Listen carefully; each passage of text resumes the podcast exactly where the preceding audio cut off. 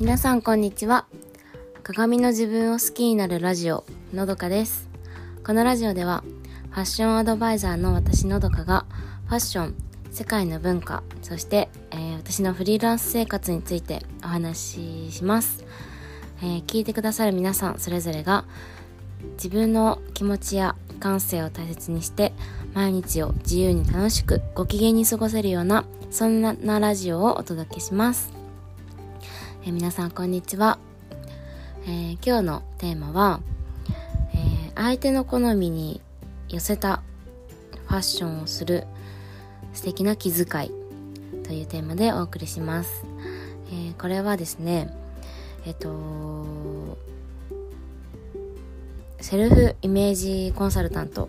をされているかおりさんという方がインスタで、えっと、発信している発信していたことだったんですけどどういうことかというと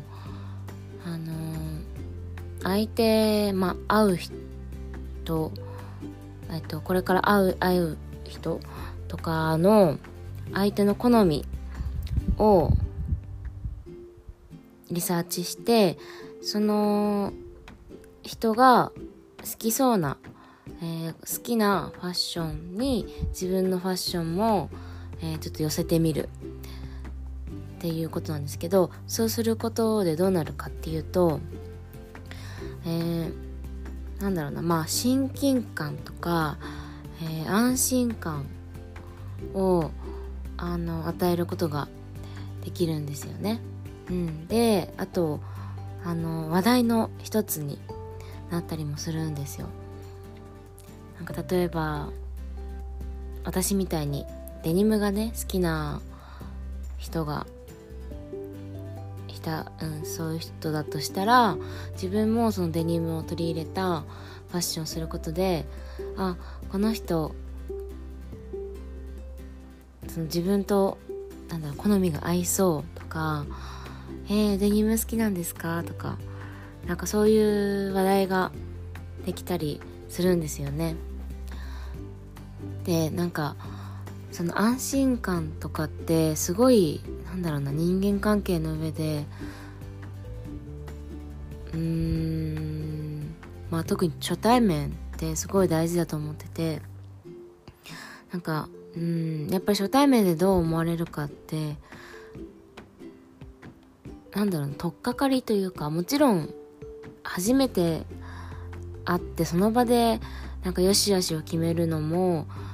違うちょっと違うと思うけどでもやっぱり入りはいい方がいいと思うんですよね。うん、でそこでパッて見た時にあのやっぱり人って自分と似たような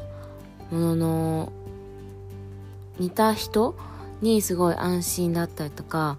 あの親近感が湧くからあ私が好きなファッションだっていう風に思っただけで全然違うと思うしそれでなんかちょっと緊張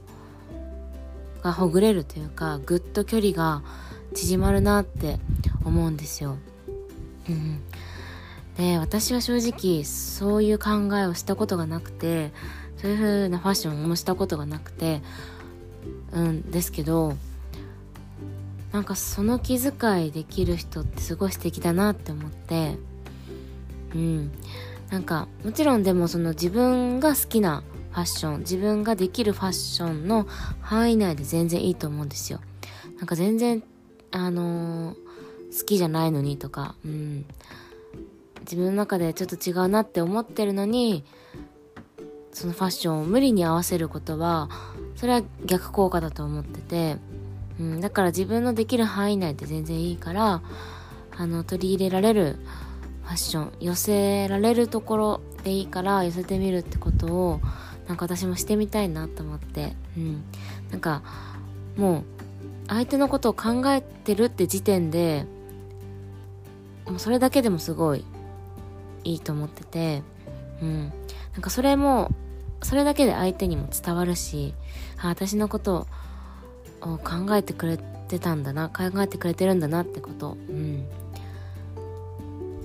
まあそう分からなくてもやっぱりそのなんかこの人といると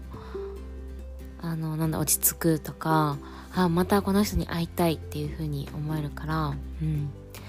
なんか今度それこそ新しい出会いというか、うん、初めましての